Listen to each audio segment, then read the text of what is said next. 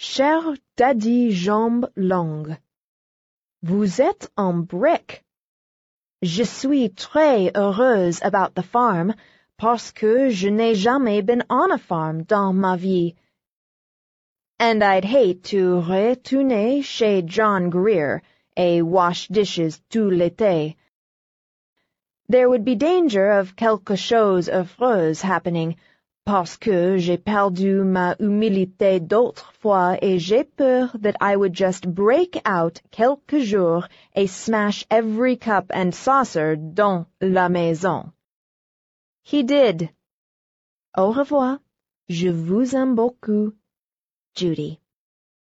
Pardon, brièveté et paper.